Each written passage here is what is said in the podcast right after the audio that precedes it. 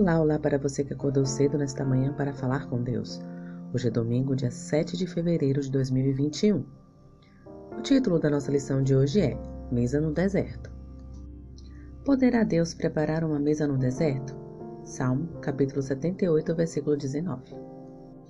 A pergunta estava no ar. Será que Deus pode preparar uma mesa no meio do deserto? A resposta circulava entre o povo. Não, Deus não pode. E se pudesse, não iria preparar. Esse era o pensamento de pessoas que haviam testemunhado milagres colossais. Mas não é de se estranhar, afinal, quando esquecemos o que Deus fez, a descrença é o estado normal que domina nossa mente. Não sei se você já esteve no deserto. Eu estive e não gostei. Trata-se de um lugar solitário, árido, hostil amedrontador, areia por toda parte, sol inclemente, calor sufocante, paisagem desolada. O deserto é terra de abandono e morte. É preciso ter espírito de beduíno, couro de lagarto ou tanque de camelo para sobreviver na imensidão do nada, sem oásis e sem água. Marcados por déficit de umidade, perdendo mais água do que recebendo e ocupando um terço, 33% da superfície da Terra, os desertos não têm vegetação suficiente para sustentar a vida. Por isso, em geral, são lugares desabitados. A própria palavra deserto, originada do latim deserto, lugar abandonado, foi utilizada durante muito tempo para descrever uma área despovoada. A expressão ilha deserta é uma lembrança dessa época. Somente mais tarde o termo ganhou a conotação de aridez.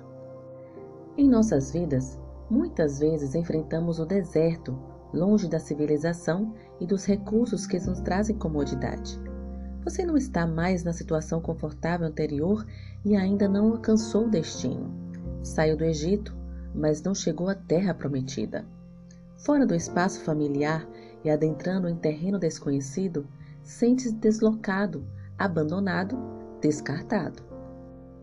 O deserto pode ser a espera por um emprego, o resultado de um exame médico, a conta bancária no vermelho, um filho desgarrado, o casamento desmoronando, um sonho esmagado, a perda do cônjuge, a rotina vazia, uma depressão paralisante, um pesadelo interminável.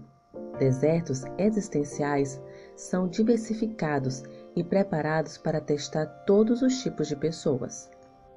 Entretanto, é no deserto que você percebe seus limites, desconfia de sua sabedoria, abandona a independência, reconhece seus fracassos, enfrenta a tentação, luta com Deus, desafia o diabo, descobre uma força que não conhecia, perde as ilusões, é purificado das vaidades e sai com uma nova visão da vida. Qual é o seu deserto? Sua vida tem sido como o Atacama ou o Saara? Você também acha que Deus não pode preparar uma mesa no deserto? Para Deus, o deserto é apenas uma boa paisagem para criar um oásis. O deserto é o lugar para descobrir que você é menor do que pensa e que Deus é maior do que você imagina. Que o Senhor te abençoe. Um bom dia.